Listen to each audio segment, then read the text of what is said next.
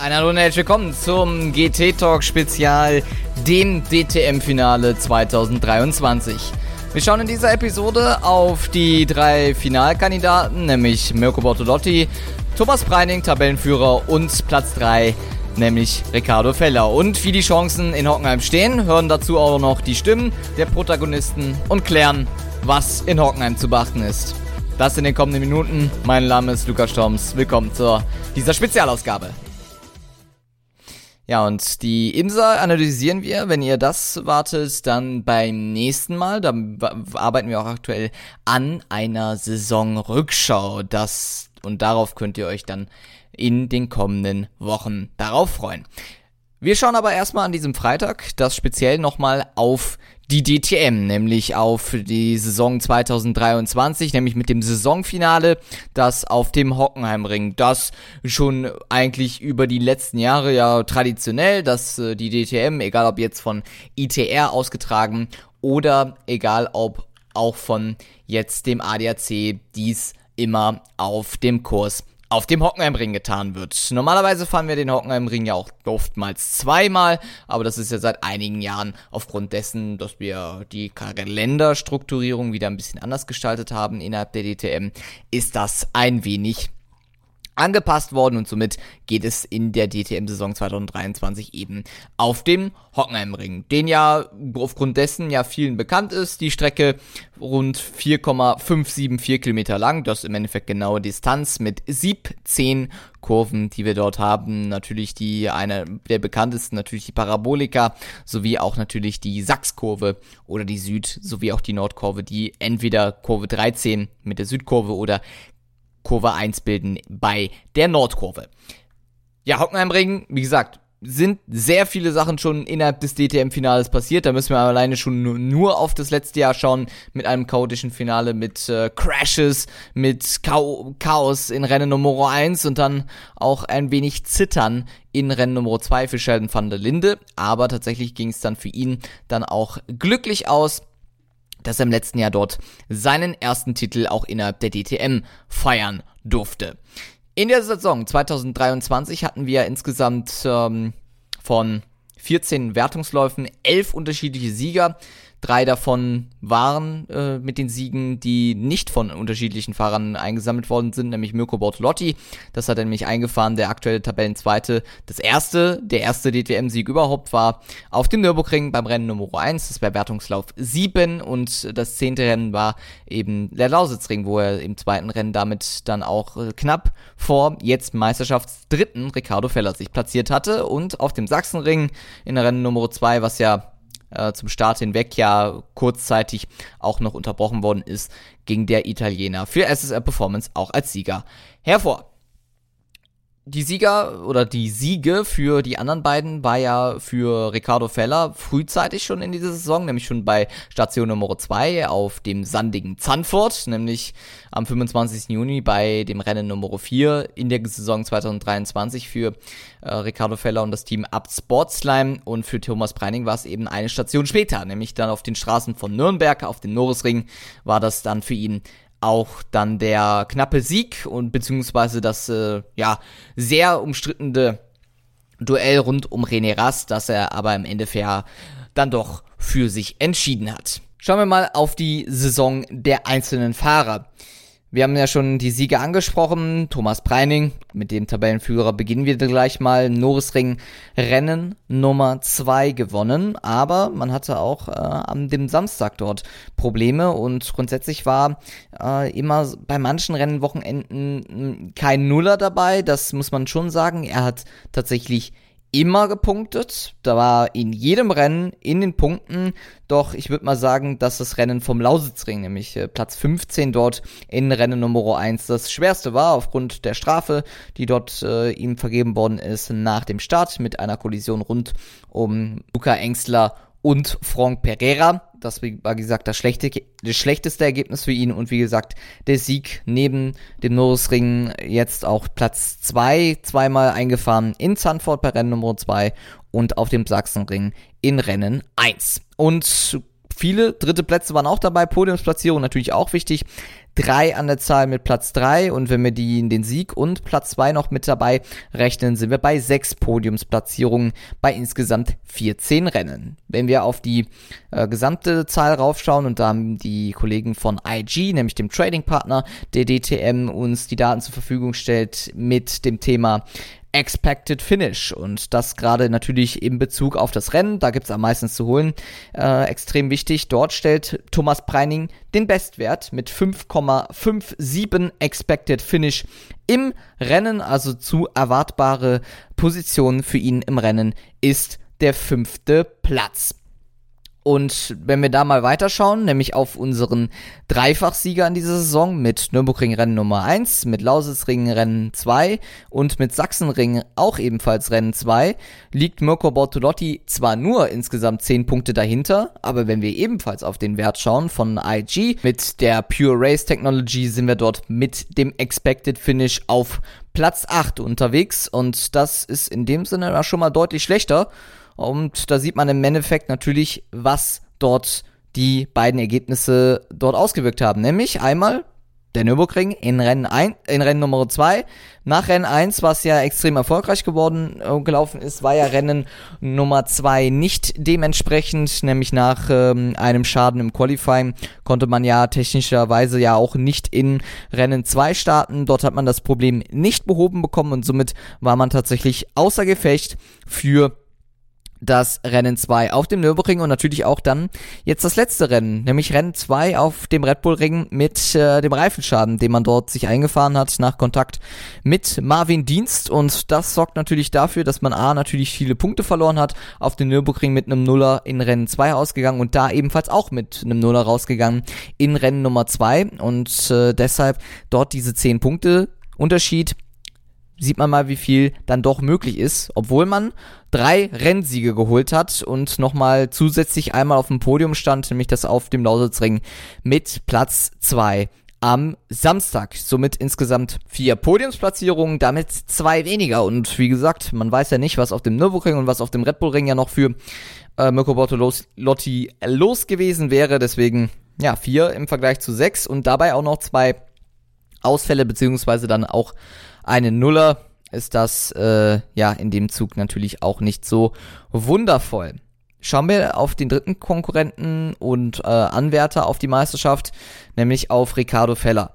Der mit einem Rennsieg in dieser Saison 2023 in Rennen 4 auf dem Zandvoort, auf dem äh, Kurs von Zandvoort dort brilliert hat und damit sich natürlich auch schon früh in eine Position innerhalb der Meisterschaft gekämpft hat. Auch er bei jedem Rennen immer gepunktet und da kommen wir auch auf die Pure Race Statistik von IG mit insgesamt 6,8 Expected Finish. Also für ihn ist der sechste Platz oder beziehungsweise Platz 7 und Platz 6 in dem Sinne, ähm, ja, expected und damit erwartbar in einem Rennen. Was würde zwar in dem Sinne natürlich für eine Meisterschaftsentscheidung am Samstag, was ja für ihn eigentlich damit einhergeht, denn er muss ja auch am Samstag quasi schon dick Punkte holen und natürlich Preining und Bortolotti ein wenig federn lassen, damit er am Sonntag natürlich noch das letzte Wörtchen mitsprechen kann.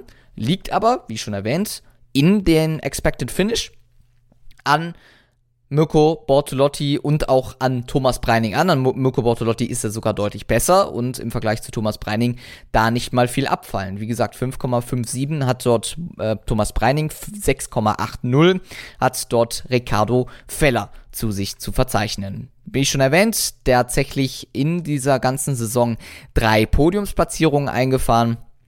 Das schlechteste Ergebnis hat er dort jetzt äh, in Zandvoort gehabt, tatsächlich in Rennen Nummer 1 am Samstag und tatsächlich am letzten Rennen, nämlich das auf dem Red Bull Ring mit Rennen 2, ebenfalls der 15. Gesamtplatz. Wenn wir nochmal auf äh, einen weiteren Meisterschaftskandidaten schauen, der sich zwar selber aus der Bedrulle gebracht hat, rein rechnerisch kann er das ja noch werden, nämlich äh, der letztjährige Champion, Sheldon van der Linde, der aktuell auf der vierten Gesamtposition innerhalb der Tabelle ist, aber tatsächlich und das ist ausschlaggebend über die Saison immer ein Hoch und Tiefs hatte. Auf dem Norrisring sehr gut unterwegs gewesen mit zwei Podiumsplatzierungen an diesem Wochenende, aber tatsächlich waren das auch ähm, ja das mit das erfolgreichste Wochenende auf äh, dem Kurs von Sanford noch Zweiter geworden und am Red Bull Ring am ähm, Sonntag noch tatsächlich auf Platz 2 gefahren. Aber sonst war es eine sehr schwierige Saison mit Expected Finish mit 10,42 wenn wir da mal auf die letzte Saison schauen, kommt Sheldon van der Linde auf 7, auf die Position 7,9. Also schon mal auf dem Niveau, wo aktuell sich äh, Mirko Bortolotti rumschlägt mit Platz 8 im Durchschnitt. Somit hätte er tatsächlich, wenn er eine ähnliche Saison gefahren wäre wie letztes Jahr, auch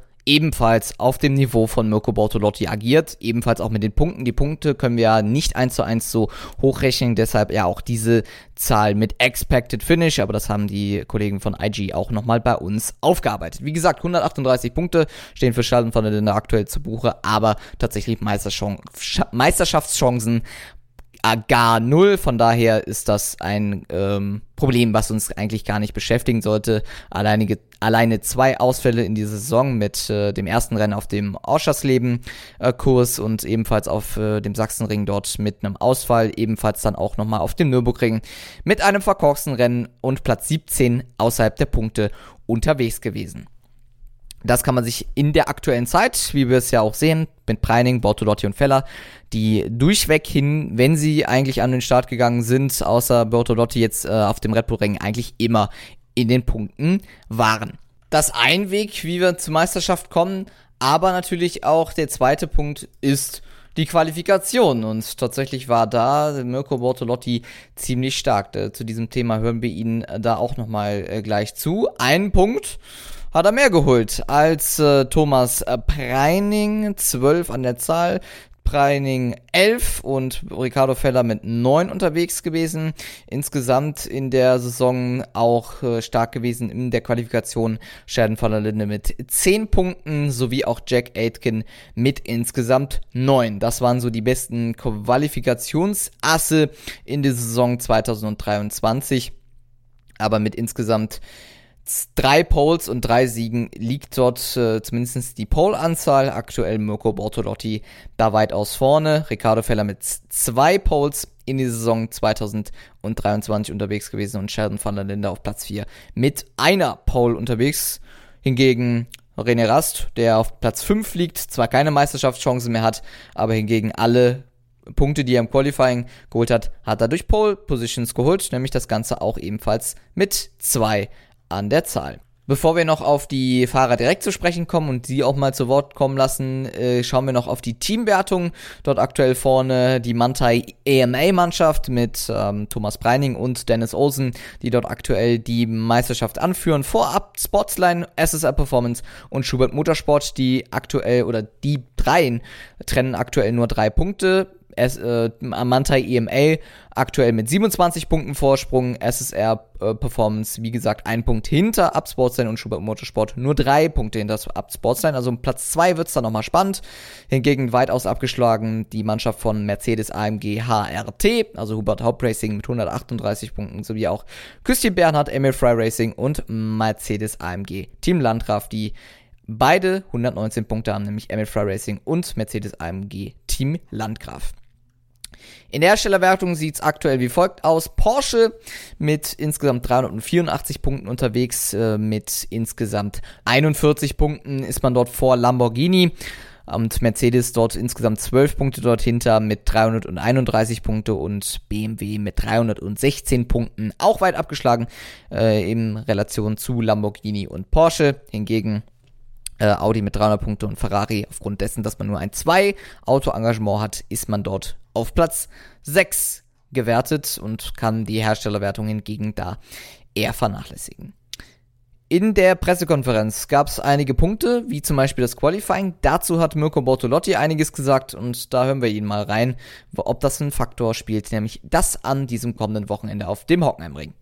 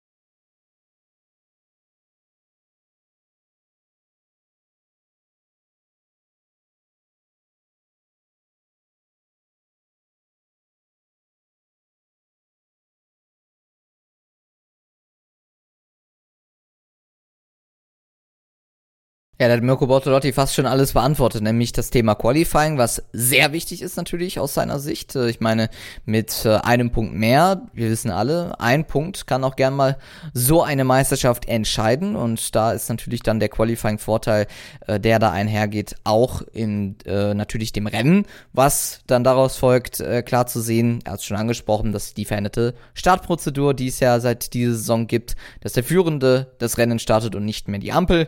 Und dadurch haben wir auch gesehen, dass der Pole-Setter dann auch mal eher erfolgreicher ist als im Rennen. Für Thomas Preining gilt natürlich ein erhöhter Druck, ob er dort natürlich auch anders äh, agiert und äh, vielleicht das Rennen anders angeht. Das hören wir jetzt.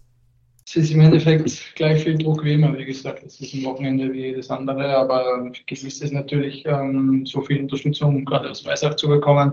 Ähm, jeder, jeder fiebert mit, jeden, jeden Tag das und äh, im Endeffekt ist da jeder motiviert. Es werden viele, viele Gäste kommen. Ich glaube, äh, drei oder vier Vorstände äh, kommen auch. Das ist ähm, was wirklich Besonderes, weil das in deren engen Terminkalender irgendwie reinquetschen zu können, äh, zu, zu unserem Rennen zu fahren, ist wirklich cool. Und ja, wie gesagt, äh, es, ist, es ist eine, eine, sehr gute Ausgangsposition. Das genieße ich sehr. Ähm, das zweite Jahr in Folge, wie auch die Mirko, da im, im Titelkampf zu sein hoffe, dieses Jahr geht es äh, besser aus als letztes Jahr. Ähm, grundsätzlich bin ich einfach sehr, sehr stolz darauf, ähm, mit, mit Porsche das jetzt äh, mal bis hierher geschafft zu haben. Und jetzt stehen wir also vor, vor dem Gipfel und ist der letzte Anstieg, den wir, den wir schaffen müssen den Anstieg, den wir schaffen müssen. Das ist, würde ich mal sagen, eine ganz klare Aussage. Äh, er hat schon erwähnt, äh, Thomas Breining, klar, es ist im Endeffekt wie jedes andere Rennen auch. Klar, das sagt man gerne natürlich in dieser äh, Funktion und natürlich auch in dieser Position als Meisterschaftsführender. Natürlich da auch der Druck extrem groß, vor allen Dingen, wenn da auch ähm, ja, Vorstandsbosse natürlich dann auch mit dabei kommen, ist das so ein Thema, was äh, ja vielleicht nicht alltäglich ist und damit man sich auch auch vielleicht ein wenig verunsichern kann.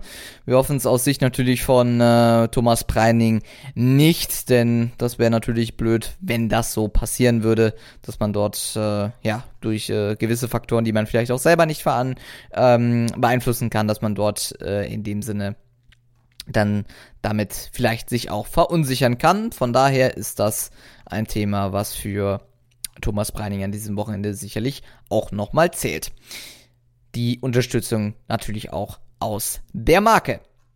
Und wir schauen auch dann noch natürlich auf Ricardo Feller, der natürlich mit Up Sportsline, einem Team, was natürlich in der DTM ja mehr als nur etabliert ist, auch den Anspruch hat, natürlich um die Meisterschaft zu fahren. Und ob dies das dann natürlich auch ist, klären wir jetzt dann mit ihm. Natürlich äh, ist der Anspruch da. Ich meine, wir wollen äh, alle gewinnen und das will wollen wir nicht nur wir drei, das will jeder, wenn er am Anfang der Saison reinstarten. Ähm, und natürlich, äh, wie vorher gesagt, werden wir angreifen. Ähm, aber wir müssen es halt ein bisschen nehmen, wie es kommt, weil halt einfach der Abstand zu groß ist. Aber ich gehe befreit da rein, auf jeden Fall. Ähm, wie auch vorher schon gesagt, wie, wie jedes andere Rennwochenende. Und wir versuchen einfach fehlerlos durchs Wochenende zu kommen, weil ich denke, äh, das ist mal der erste Punkt, äh, den man so abhaken kann. Wenn man mal keine Fehler gemacht hat am Wochenende, ist schon mal nicht schlecht. Wenn dann noch die Pace stimmt und äh, ja, äh, das nötige Rennglück, dann sind wir hoffentlich vorne mit dabei und äh, ja, dann kommt es natürlich mega darauf an, wo die zwei Jungs dann landen, äh, wenn man die Punkte schaut. Und von dem her sind es so viele verschiedene Faktoren, die halt zusammenkommen müssen, dass wir da schon ziemlich befreit reingehen können und einfach uns auf uns konzentrieren und unser Bestes geben. Ich meine, mehr kann tatsächlich Ricardo Feller nicht machen. Der ist natürlich von den beiden äh, dort vorne extrem abhängig. Äh, wenn jetzt für Ricardo Feller äh, das Rennen Nummer 1 sehr gut laufen sollte und für Preining und Bortolotti gar nichts herausspringt, ist er für Samstag äh, oder nach Samstag für Sonntag extrem gewappnet und kann da sehr extrem ein Wort mitspielen. Aber wie gesagt, die Außenseiterrolle dort für ihn, die er annehmen muss, äh, die Rolle des Außenseiters. Aber je nachdem kann da viel passieren und wir wissen ja alle, wie verrückt auch so eine ein Finale werden kann. Dort äh, haben wir es ja eben auch in der IMSA gesehen. Das werden wir, wie gesagt, äh, Zeiten haben, auch nochmal im Detail aufklären und deshalb ist das so äh, ein Thema, was natürlich innerhalb der DTM da auch nochmal fester Bestandteil werden kann. Von daher ist das für uns, ähm, ja, wird's spannend am Wochenende. Es geht ja schon heute los, wenn ihr das äh, zeitnah jetzt hört. Am Freitagmorgen, dann geht es ja direkt schon los mit äh, den freien Trainings, nämlich das Ganze schon relativ früh, 10.50 Uhr freies Training 1 und dann später ab 15.05 Uhr dann etwas freundlicher mit der ähm, zweiten freien Training, Zeittraining bzw. Qualifying schon doch sehr früh, 9.30 Uhr und Rennen 1, 10 Uhr, äh, 13.30 Uhr, davor noch das Porsche Carrera Cup Deutschland, dort ja alles entschieden im Zuge von Larry Tenforde, das dann wie immer zu sehen bei Pro7 und Sonntag ebenfalls 9.30 Uhr Qualifying 2 und Rennen 13.30 Uhr wie immer bei Pro7. Ich hoffe, wir haben euch dort auf den aktuellen Stand gebracht und auf die Szenarien, die dort äh, jetzt auf dem Hockenheim Ring dort antreffen können und auf das spannende Verlauf dann, dass wir dort über das Wochenende jetzt dann eben erleben können. Ich hoffe, ihr seid äh, und habt Spaß gehabt an dieser Folge. Bis dahin ähm, wünsche ich euch noch eine äh, wunderschöne Woche, habt ein schönes äh, Rennwochenende mit der DTM und bis dahin, dann bis zur nächsten Woche hier im GT Talk auf meinsportpodcast.de. Wie baut man eine harmonische Beziehung zu seinem Hund auf? Puh, gar nicht so leicht. Und deshalb frage ich nach, wie es anderen Hundeeltern gelingt, beziehungsweise wie die daran arbeiten. Bei Iswas Dog reden wir dann drüber. Alle 14 Tage neu mit mir, Malte Asmus und unserer Expertin für eine harmonische Mensch-Hund-Beziehung, Melanie Lippisch. Iswas Dog mit Malte Asmus. Überall, wo es Podcasts gibt.